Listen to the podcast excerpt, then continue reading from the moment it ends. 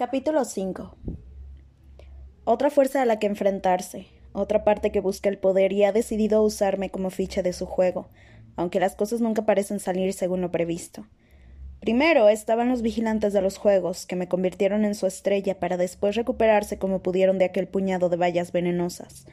Después, el presidente Snow, que intentó usarme para apagar las llamas de la rebelión y solo consiguió que cada uno de mis actos resultara incendiario. Ahora, los rebeldes me atrapan en la zarpa metálica que me saca de la arena y me nombran sin sajo, y después tienen que recuperarse de la conmoción de descubrir que quizá yo no desee las alas. Y ahora Coin, con su puñado de preciados misiles y su maquinaria bien engrasada, descubre que es mucho más difícil acicalar a un sinsajo que cazarlo. Pero ha sido la más rápida en determinar que tengo mis propios objetivos, y por tanto no puede confiar en mí. Ha sido la primera que me ha marcado en público como una amenaza. Acaricio la espesa capa de burbujas de mi bañera. Limpiarme, en el... Limpiarme es el paso preliminar para decidir mi nuevo aspecto. Con el pelo dañado por el ácido, la piel quemada por el sol y unas feas cicatrices, el equipo de preparación tiene que ponerme guapa y después herirme, quemarme y marcarme de manera más atractiva. Mmm. Pónganla en base de belleza. En base de belleza cero. Fue lo primero que ordenó Fulvia esta mañana. Trabajaremos a partir de ahí. Al final resulta que la base de belleza cero es el aspecto que tendría una persona si se levantara de la cama con un aspecto perfecto, pero natural.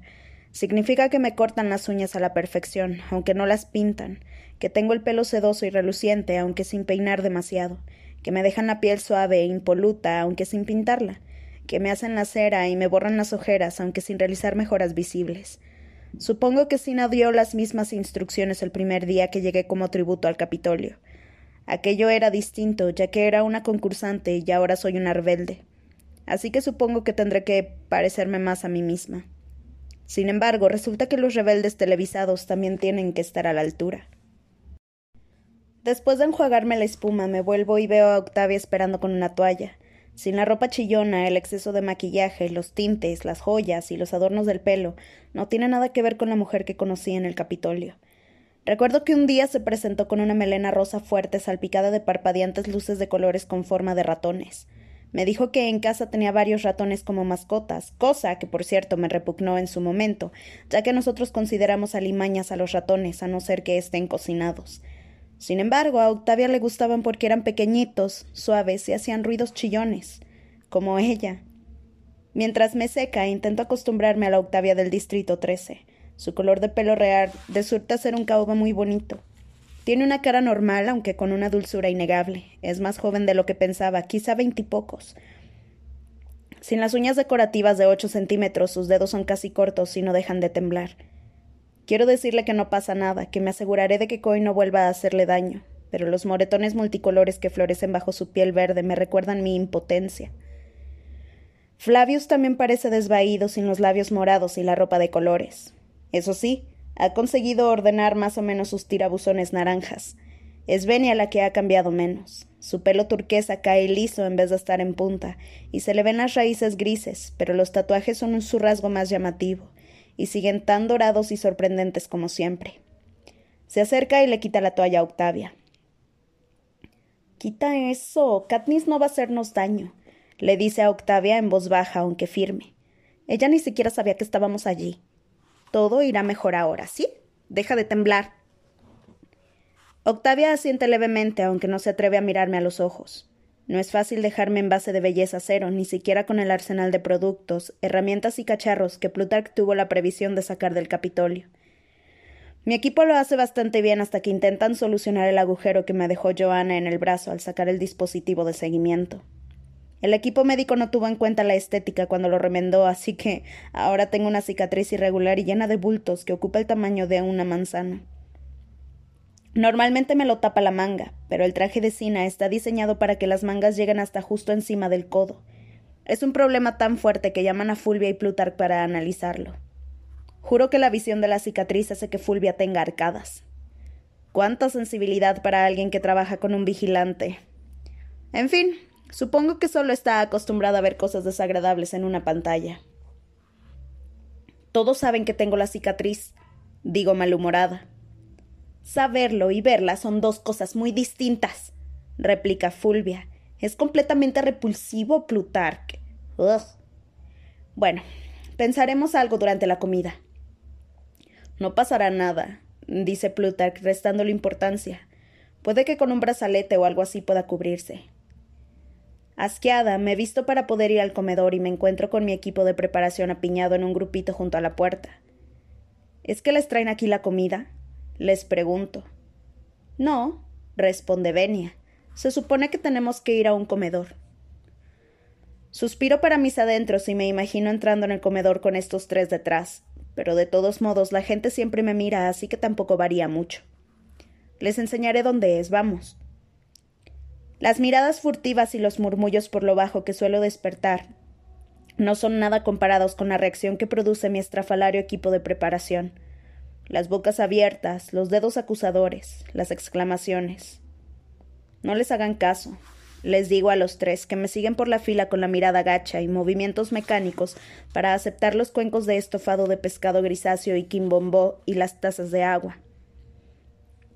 Nos sentamos a mi mesa junto a un grupo de la beta que resulta ser un poco más discreto que la gente del 13, aunque quizá por vergüenza.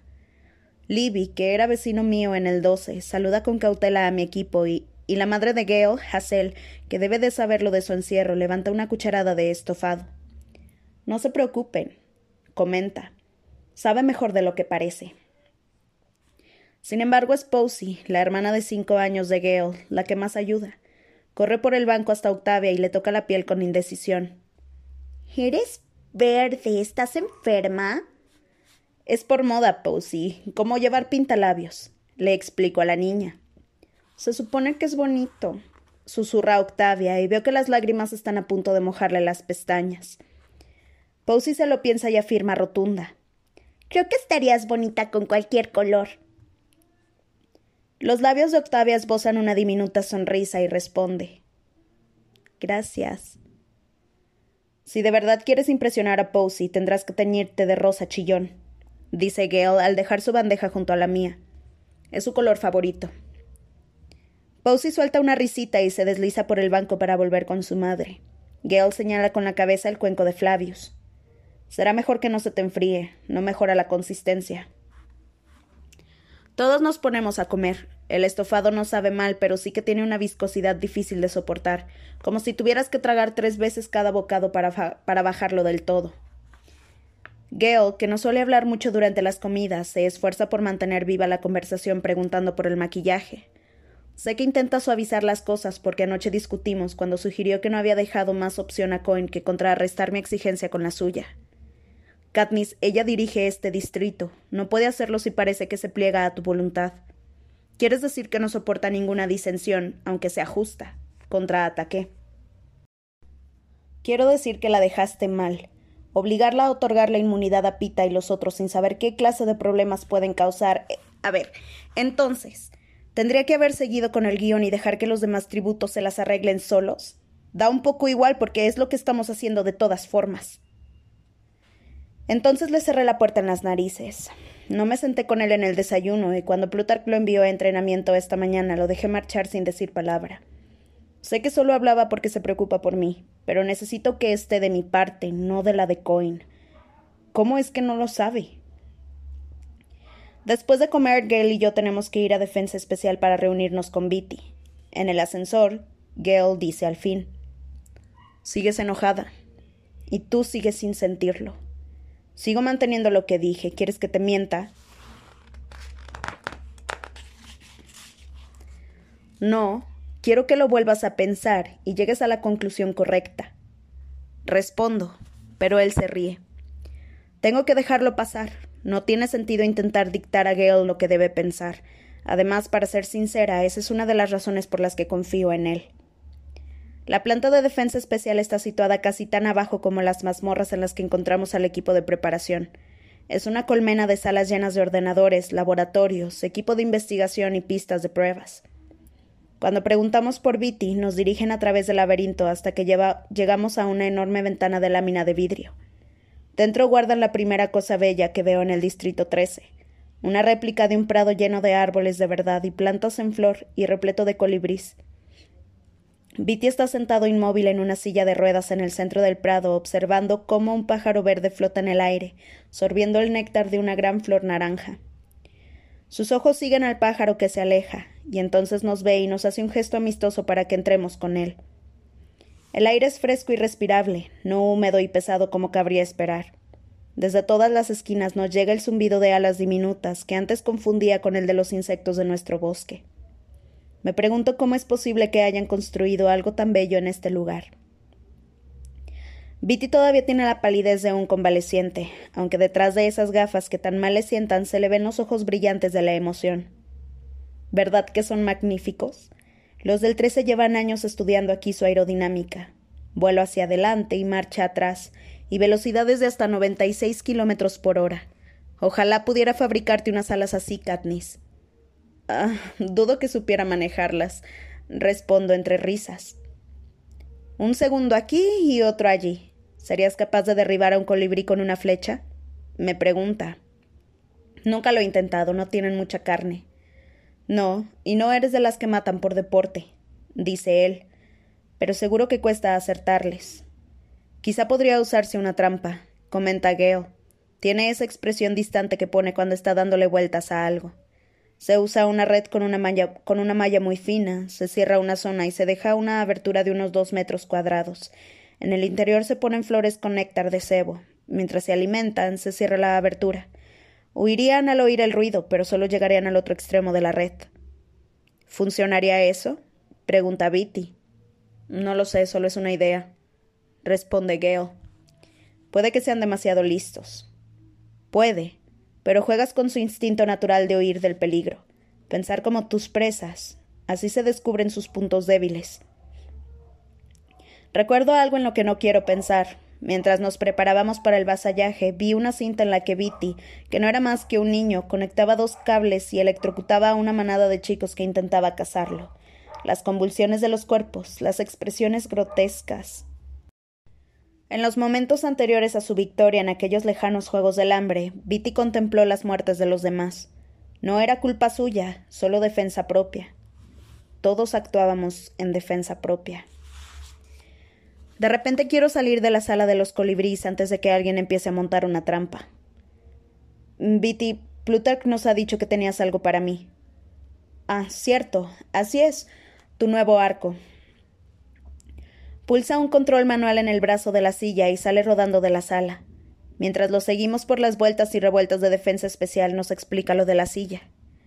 Ahora puedo caminar un poco, pero me canso muy rápido. Me resulta más fácil manejarme con esto. ¿Cómo está Finnick? Tiene problemas de concentración. Respondo. No quiero decir que sufre un deterioro mental completo. Problemas de concentración, ¿eh? dice Bitty, esbozando una sonrisa triste. Si supieras por lo que ha pasado Finnick en los últimos años, sabrías el mérito que tiene que siga entre nosotros. En fin, dile que he estado trabajando en un nuevo tridente para él, ¿está bien? Algo para distraerlo un poco. Diría que lo que menos necesita Phoenix son distracciones, pero prometo pasar el mensaje. Cuatro soldados protegen la entrada del, pasillo que pone armamento especial. Comprobar los horarios de los antebrazos no es más que un paso preliminar. También nos hacen escáneres de huellas, retina y ADN y tenemos que pasar a través de unos detectores de metal especiales. Viti deja su silla de ruedas fuera, aunque le proporcionan otra cuando entramos. Todo me parece muy extraño porque no creo que nadie criado en el Distrito 13 pueda ser una amenaza para el gobierno. ¿Han montado estas medidas de seguridad por la reciente entrada de inmigrantes? En la puerta de la armería nos encontramos con una segunda ronda de comprobaciones de identidad, como si mi ADN hubiera cambiado en el rato que hemos tardado en recorrer los veinte metros del pasillo, y por fin nos permiten entrar en la colección de armas. Tengo que reconocer que el arsenal me quita el aliento. Fila tras fila de armas de fuego, lanzadores, explosivos y vehículos armados. Obviamente la división aerotransportada se guarda por separado, nos explica Viti. Obviamente, respondo, como si no cupiera duda de ello. No sé cómo van a encajar un arco y una flecha en un equipo de alta tecnología como este, hasta que llego a una pared llena de arcos mortíferos. Durante el entrenamiento jugué con muchas de las armas del Capitolio, pero ninguna había sido diseñada para el combate militar. Centro mi atención en un arco de aspecto letal tan lleno de miras y dispositivos varios que seguro que ni puedo levantarlo, por no hablar ya de disparar con él. Gale, quizás quieras probar unos cuantos de estos, dice Bitty. ¿En serio? responde Gale. Al final te darán un arma de fuego para la batalla, por supuesto, pero si apareces como parte del equipo de Katniss en las propos, una cosa de estas quedará más vistosa. Se me había ocurrido que te gustaría elegir una que te vaya bien. Sí, claro. Gale agarra justo el arco que me había llamado la atención hace un momento y se lo lleva al hombro. Apunta con él hacia varios lugares de la sala y observa todo a través de la mira. No parece muy justo para los siervos, comento. Pero no lo usaría contra los siervos, responde él. Ahora mismo vuelvo, dice Bitty antes de meter un código en un panel y abrir así una puertecita. Lo veo desaparecer y cierra la puerta. Entonces, ¿Te resultaría fácil usarlo contra personas? Pregunto. No he dicho eso, responde Gale bajando el arco. Pero si hubiera tenido un arma con la que evitar lo que pasó en el 12. Si hubiera tenido un arma para mantenerte fuera de la arena, la habría usado. Yo también, reconozco, aunque no sé qué decirle sobre las consecuencias de matar a una persona, sobre cómo esa persona sigue dentro de ti para siempre. Bitty vuelve con una caja negra alta y rectangular mal colorada entre su reposapiés y el hombro. Se detiene y se inclina hacia mí. Toma, para ti. Dejo la caja en el suelo y abro los pestillos de lateral. La tapa se abre sin hacer ruido. Dentro, sobre un lecho de terciopelo marrón arrugado, hay un arco negro impresionante. Oh, wow. susurro admirada. Levantó con cuidado el arco para contemplar su exquisito equilibrio, el elegante diseño y la curva de los extremos que de algún modo recuerdan a las alas de un pájaro en vuelo. Hay algo más. Tengo que quedarme muy quieta para asegurarme de que no me lo imagino, pero no. El arco está vivo. Me lo llevo a la mejilla y noto el ligero zumbido que me llega hasta los huesos de la cara. ¿Qué está haciendo? pregunto. Te está saludando, explica Bitty sonriendo. Ha oído tu voz. ¿Reconoce mi voz? Solo tu voz. Verás, solo querían que diseñara un arco bonito para tu disfraz, ¿sabes? Sin embargo, no dejaba de pensar que era una pérdida de tiempo. Es decir, y si alguna vez lo necesitas de algo más que de adorno. Así que lo dejé sencillo por fuera y volqué mi imaginación en el interior.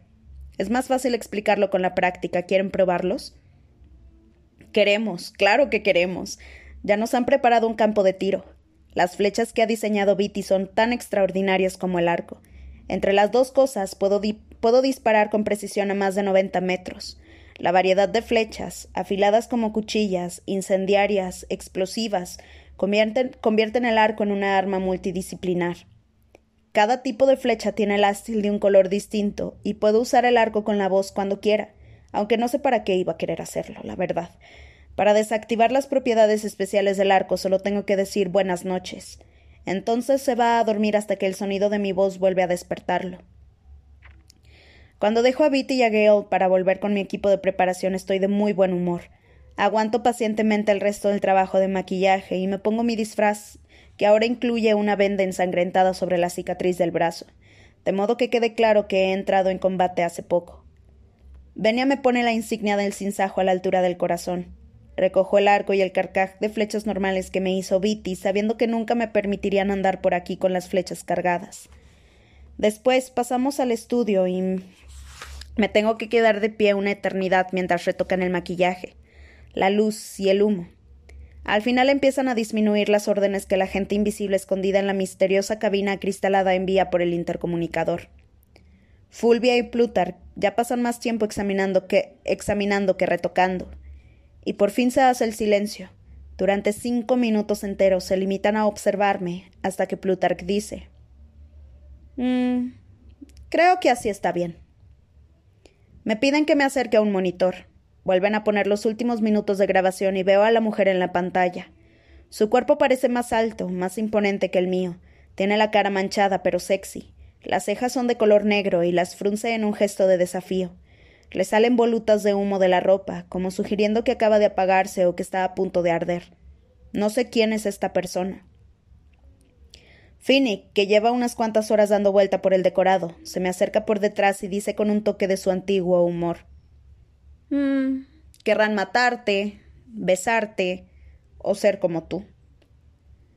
Todos están emocionados y muy contentos con su trabajo. Ya es casi hora de bajar a cenar, pero insisten en seguir.